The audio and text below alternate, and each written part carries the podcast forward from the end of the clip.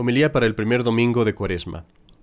Queridos hermanos, el día de hoy quisiera hablarles primero de cómo vivir la Cuaresma con provecho y segundo de la pasión de nuestro Señor Jesucristo.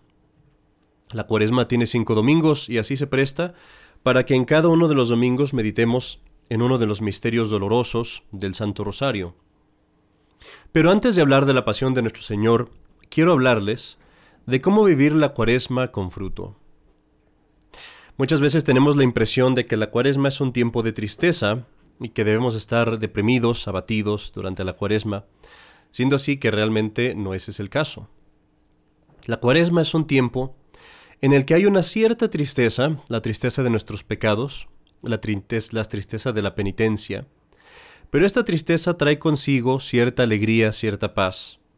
La alegría de saber que estamos haciendo algo por reparar nuestros pecados, la esperanza y la alegría de saber que estamos caminando en el camino de la salvación. Y nuestras propias lágrimas son lágrimas que nos traen paz, porque son lágrimas que limpian la malicia, la iniquidad de nuestros pecados. Y es por eso que el mismo, el primer evangelio que leemos en la cuaresma, es precisamente nuestro Señor diciéndonos, cuando ayunéis, no seáis hipócritas como los fariseos, que tratan de ponerse tristes. Dice, cuando ayunéis, al contrario, perfumad vuestra cabeza y sonreír. Queridos hermanos, ¿cómo podemos entristecernos con la cuaresma cuando nos trae tanta prosperidad espiritual? Considera una cosa, si tú fueras, por ejemplo, un granjero que vive de las cosechas y que alguien te dijera que en los próximos tres meses va a haber muchas lluvias y va a haber mucha fertilidad en el campo, ¿qué harías? Inmediatamente irías y empezarías a comprar semilla y empezarías a comprar fertilizantes, rentarías tierras, rentarías equipo, para poderte aprovechar de ese conocimiento que tienes de que en los próximos meses va a haber gran prosperidad. Si tú fueras un hombre de negocios y te dijeran que en estos tres, cuatro meses que siguen, este, va a haber, hay un error en la en la Secretaría de Hacienda y que con ese error puedes hacer mucho dinero, ¿qué harías? Inmediatamente te podrías a prepararte y hacer negocios, buscar maneras de aprovecharte de, este, de esta oportunidad. Bueno, mis queridos hermanos, la cuaresma es un tiempo de prosperidad espiritual. Es un tiempo en el que se te concede a ti la gracia de obtener precisamente victoria sobre esos pecados que tal vez arrastras. Es el tiempo en el que puedes adquirir esas virtudes que hasta ahora no has podido adquirir. Es el tiempo en el que Dios te da ese impulso espiritual para que tú puedas en este momento hacer esas cosas que más te hacen falta para la salvación de tu alma.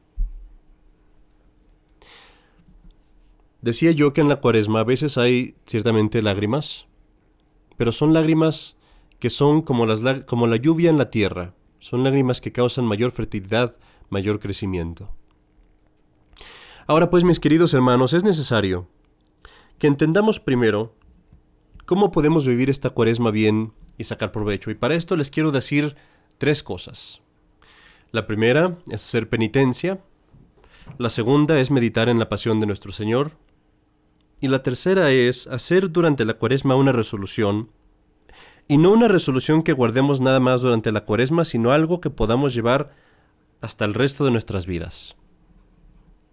Hablemos de cada una de estas tres. La primera cosa que comento es que hagamos penitencia y aquí, obviamente que me refiero, sí, a las mortificaciones que hacemos. Aquí en Estados Unidos la costumbre es ayunar durante los 40 días de la cuaresma, es decir, no comer más que una sola comida durante el día. Esta comida debe ser después de mediodía y en esa comida es donde se come carne, excepto que sea viernes. Y el resto del día nada más se comen dos colaciones. Se pueden comer dos, dos cositas para ayudarnos. Las dos colaciones que se comen el resto del día no deben de ser la misma cantidad que la comida principal, deben ser menos. Eso es un ayuno. Y aquí en Estados Unidos el catolicismo es tan fervoroso en ese sentido que tienen desde los tiempos en que empezó el catolicismo ayunando así durante los 40 días de la iglesia, exceptuando solamente los domingos. Pero hermanos, la cuaresma no es nada más el abstenerse de alguna cosa o el hacer una mortificación así. La penitencia La penitencia tal cual lo que significa es una conversión de vida, un cambio de vida, una vuelta en U. El decir mi vida ha sido hasta aquí así, de ahora en adelante va a ser diferente, voy a ser mejor en este particular aspecto. Y así, mis queridos hermanos, el verdadero espíritu de penitencia de la cuaresma implica que pensemos en todos nuestros pecados de antes, en toda nuestra vida pasada, que hagamos una buena confesión y nos arrepintamos lo mejor posible de todos nuestros pecados pasados, y digamos, desde este momento me voy a convertir, desde este momento le pido a Dios mi conversión, un cambio de vida radical, mejorar verdaderamente. Eso es penitencia. Y ya, después de eso, precisamente para pagar por nuestros pecados y para obtener las gracias que necesitamos, es que hacemos alguna mortificación. La segunda cosa que mencioné, hermanos, es meditar en la pasión. Y esto, si ustedes piensan, es, es, necesario para lo primero que comenté, porque ¿cómo vas a saber tú la maldad de tus pecados y la malicia de tus pecados si no sabes cuánto le costaron a nuestro Señor?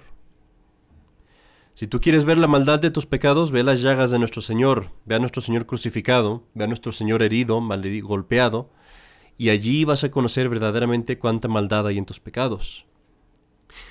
Pero también es muy importante que meditemos en la pasión de nuestro Señor, porque allí es donde obtenemos la fortaleza para practicar la virtud y mejorar nuestra vida. Es en la sangre de nuestro Señor que lavamos nuestros pecados es del árbol de la cruz que vamos a obtener el buen fruto de nuestra vida. Y así durante la cuaresma es muy importante que tengas presente la pasión de Cristo durante tus días en cada semana. Una cosa, por ejemplo, que yo recomiendo a veces es mirar durante la cuaresma la película de la pasión, pero mirar distintas partes. La primera, semana, ver la parte de la oración en el huerto. La segunda semana, ver la parte de la flagelación. La tercera semana de la cuaresma, ver la parte de la coronación de espinas. La cuarta semana, ver la parte de la vía del, Vía Crucis. Y la quinta semana, la crucifixión. No tienes que hacer esto, pero vamos, es la idea, que durante la cuaresma tengamos presente la pasión de Cristo. Y de ahí vas a obtener la fortaleza necesaria para mejorar en tu vida. Y finalmente, queridos hermanos, la última cosa que dije fue, que hagamos una resolución, pero no una resolución que se acabe con la cuaresma.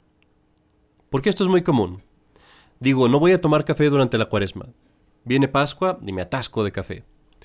O bueno, no voy a tomar pasteles o dulces durante la cuaresma. Y viene Pascua y órale, lo primero que voy es comprarme un pastel. Y bueno, pues perdemos mucho ahí. No debe ser así. Al contrario, yo puedo hacer una resolución que aproveche este tiempo de gracia, que es la cuaresma, para continuar con esa resolución durante el resto de mi vida. Por ejemplo, voy a hacer la resolución de hacerme examen de conciencia todas las noches durante la cuaresma. O voy a hacer la resolución de rezar mi rosario todos los días a tal hora. O voy a hacer la resolución de hacer una pequeña mortificación en cada comida. Pero la voy a conservar después de la cuaresma. Estas tres cosas, queridos hermanos, si las guardamos, veremos que tendremos, sacaremos un gran provecho de cada cuaresma. Pasemos ahora a meditar un poco acerca de la pasión de Cristo. Y al día de hoy quiero hacerte meditar acerca de la agonía en el huerto. Primero que nada, al meditar en la pasión es importante que recordemos que nuestro Señor no fue una víctima, en el sentido de que no fue alguien que sufrió estas cosas porque no tuvo opción, o porque era débil, o porque alguien lo traicionó y él no se pudo defender. Y aunque todos sabemos eso, a veces olvidamos verlo así. Es importante que recuerdes que Cristo era Dios, y que todas estas cosas las tenía planeadas desde la eternidad. Él sabía perfectamente cuándo iba a ser crucificado. Él sabía perfectamente todo lo que le iba a pasar. Era un plan que él tenía, el venirse a sacrificar por nosotros. Cristo, cuando vino aquí a la tierra, tuvo tres misiones en particular. Una fue enseñarnos, ser nuestro maestro. Otra fue instituir la iglesia, el sacerdocio, los sacramentos, la misa. Y la tercera misión que tuvo fue ser el sacrificio, sacrificarse por nosotros para salvarnos. Bueno, queridos hermanos, en el momento de la pasión es cuando estos tres oficios de Cristo llegan a su clímax, a su cúspide, a la cima. Y eso lo hizo Él voluntariamente, Él lo comenzó, y lo comenzó en la última cena. No vamos a hablar mucho de la última cena porque vamos a reservar eso para el jueves santo. Pero recordemos ahorita brevemente ese momento tan excelso en que Cristo, sumo sacerdote, se sienta con sus apóstoles e instituye ahí el Santísimo Sacramento, un medio de permanecer con nosotros para toda la, no toda la eternidad, pero todo el momento en el que dure la tierra. Una forma de, de quedar con nosotros para todo el siglo, digámoslo así. En ese momento crea el sacerdocio. En ese momento nace la iglesia. Y todo esto en el momento en el que él empieza su pasión, porque ese fue verdaderamente el inicio de su pasión. Después de esas cosas tan maravillosas que obra Cristo, empieza su sufrimiento. Y aquí considera lo que tú ya sabes, cuando Cristo se lleva a sus apóstoles, deja a la mayoría de ellos en un lugar y luego toma a sus tres testigos, a Santiago, a San Pedro y a San Juan, y se los lleva aparte y les dice, mi alma está triste hasta la muerte. Orad, orad para que no entréis en tentación. Y aquí, queridos hermanos, debemos de hacer una pausa y mirar la oración que hace Cristo a su Padre. Padre, si es posible, aparta de mí este cáliz, pero no como yo quiero, sino como tú. Nota, hermano, aquí esta es la única ocasión en toda la vida de Cristo cuando Él le pide al Padre cambiar algo. Cuando le pide al Padre que una cosa sea distinta. Los santos piensan y meditan mucho acerca de esto y algunos dicen que aquí lo que pasó fue que nuestro Señor fue dejado a sus fuerzas humanas para sufrir más y que tenía temor de la pasión y que por eso oraba así. Otros santos dicen, y yo me inclino más a esta opinión, otros santos dicen que nuestro Señor estaba ávido de sufrir en la cruz, que estaba dispuesto a sufrir en la cruz, que Él deseaba de hecho terminar ya la redención. Él mismo lo había dicho, vemos en el Evangelio que Él mismo caminó con prisa a Jerusalén cuando era el tiempo de sufrir. Y vemos que Él mismo dice, cuánto deseo que, esto que este bautismo se cumpla, el bautismo de sangre. Pero los santos dicen pues que este temor que tenía nuestro Señor no era de la pasión, sino de otro, sufrimiento que se le presentaba. Y el sufrimiento era este. Que a nuestro Señor se le iban a poner enfrente todos los pecados, todas las iniquidades del mundo, desde el principio de la creación hasta ahora, hasta el fin del mundo. Que tendría que ver todos esos pecados y cómo tantas almas rechazarían su redención. Mi querido hermano, piensa en esto para que entiendas la lógica. Imagínate que tú llegas a una prisión y que llegas a la prisión y le dices al, guardia, yo voy a pagar la pena de este hombre ahí. Yo voy a pagar su pena, libérenlo, libérenlo, yo lo voy a redimir. Bueno, este guardia te diría, espérame. Si tú quieres hacer eso, tienes que saber dos cosas. Primero tienes que saber los crímenes que este hombre hizo, Tú me dices libéralo, pero yo te voy a decir no. Primero sabe qué crímenes cometió. A ver si lo quieres liberar. Y segundo, tienes que saber cuál es el castigo que merece. Porque ¿cómo vas a pagar tú su castigo si no sabes cuál es? Tienes que saber qué castigo mereció. Es lógico. Y así, mis queridos hermanos, puesto que Cristo iba a pagar por nosotros y se ponía en nuestro lugar para sufrir nuestro castigo y librarnos a nosotros del infierno, era necesario que Él viera todos nuestros crímenes, todos, desde el principio del mundo hasta el fin, de una forma milagrosa. Y era necesario que viera el castigo que merecíamos, el infierno, las almas que lo rechazarían, el mismo castigo de la cruz, que conociera esas dos cosas para que con pleno conocimiento emprendiera el rescate de nuestras culpas. Y esto es, mis queridos hermanos, lo que Cristo temía, no el sufrir por nosotros en la cruz, pero lo que él decía, Padre, si es posible que pase de mí este cáliz, apártalo. Lo que él decía era no ver nuestros pecados. Eso era lo que él pedía que se apartara de él. Era, mis queridos hermanos, como si Cristo dijera, que venga la cruz sobre mí, que vengan los azotes, que despedacen mi carne, que venga la corona de espinas y penetre mi cabeza y me haga sangrar por todas partes. Mándame, Padre, mándame los golpes, mándame los puñetazos, manda que cubran mi cara y que me den de golpes en la cabeza. Manda que me escupan, manda la traición de mis discípulos. Manda que vengan los soldados con la caña y me destrocen el rostro. Manda que me, que me golpeen mientras cargo la cruz y que crucifiquen mis manos y que destrocen mis pies con los clavos, Padre, pero no me permitas que vea sus pecados que pase este cáliz de mí porque no puedo soportar. Ver a los hombres pecar contra tu gloria, pecar contra tu amor y mi amor, y tirar a la basura mi sangre, tirar a la basura mi redención. Sufriré por ellos, Padre, lo que tú me pidas, pero no ver sus pecados.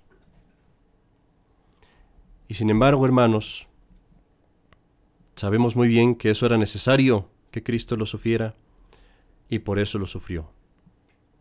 Y sabemos, como nos dicen los Evangelios, que esta vista le causó una agonía de muerte, suficiente para morir tanto que sudó sangre. Piensa en esto, hermano. No fue la corona de espinas la que penetró primera vez las venas de la cabeza. No fueron los clavos los que derramaron por primera vez la sangre de las manos y los pies. No fueron los azotes los que derramaron la sangre del torso de nuestro Señor.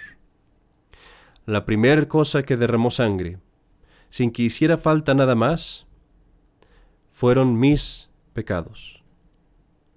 Mis pecados fueron suficientes para herir a Cristo y herirlo de muerte. Queridos hermanos, sabiendo estas cosas, pues, nuestro Señor nos llama el día de hoy para que miremos esta sangre que Él derrama por nosotros y para que veamos lo que han causado nuestros pecados. Que no permanezcan nuestros corazones como piedra, que entendamos de una vez que nuestros pecados tienen un precio, que todos y cada uno de ellos afectan a Cristo, que lo hacen sufrir. Y así, mis queridos hermanos, hagamos todo lo posible por reparar, por hacer penitencia de ellos esta cuaresma, por mejorar nuestra vida. ¿Quieres aliviar a Cristo? Te digo cómo y es muy fácil. Prepara muy bien tu confesión y vete a confesar la próxima vez que tengas oportunidad. Y esa confesión hazla con ese propósito de que imagínate a Cristo agonizando en su agonía, sudando sangre, y que al ver tu confesión esa, esa agonía se alivia. Al ver tu confesión esas gotas se limpian de su rostro, porque estás borrando tus pecados, estás deshaciéndolos, estás haciendo penitencia el resto de esta cuaresma, mis queridos hermanos. No dejemos a Cristo solo, como lo dejaron solo sus apóstoles. Démosle compañía, oremos especialmente con este fin, pensemos en su pasión frecuentemente, que no nos pueda repetir Él estas palabras que les dijo a sus apóstoles. No pudisteis velar una hora conmigo. En el nombre del Padre y del Hijo y del Espíritu Santo. Amén.